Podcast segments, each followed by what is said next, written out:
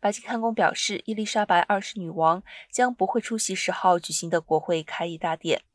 这是女王五十九年来首度缺席，也是登基以来的第三次缺席。白金汉宫发表声明表示，女王持续遇到偶发行动不便，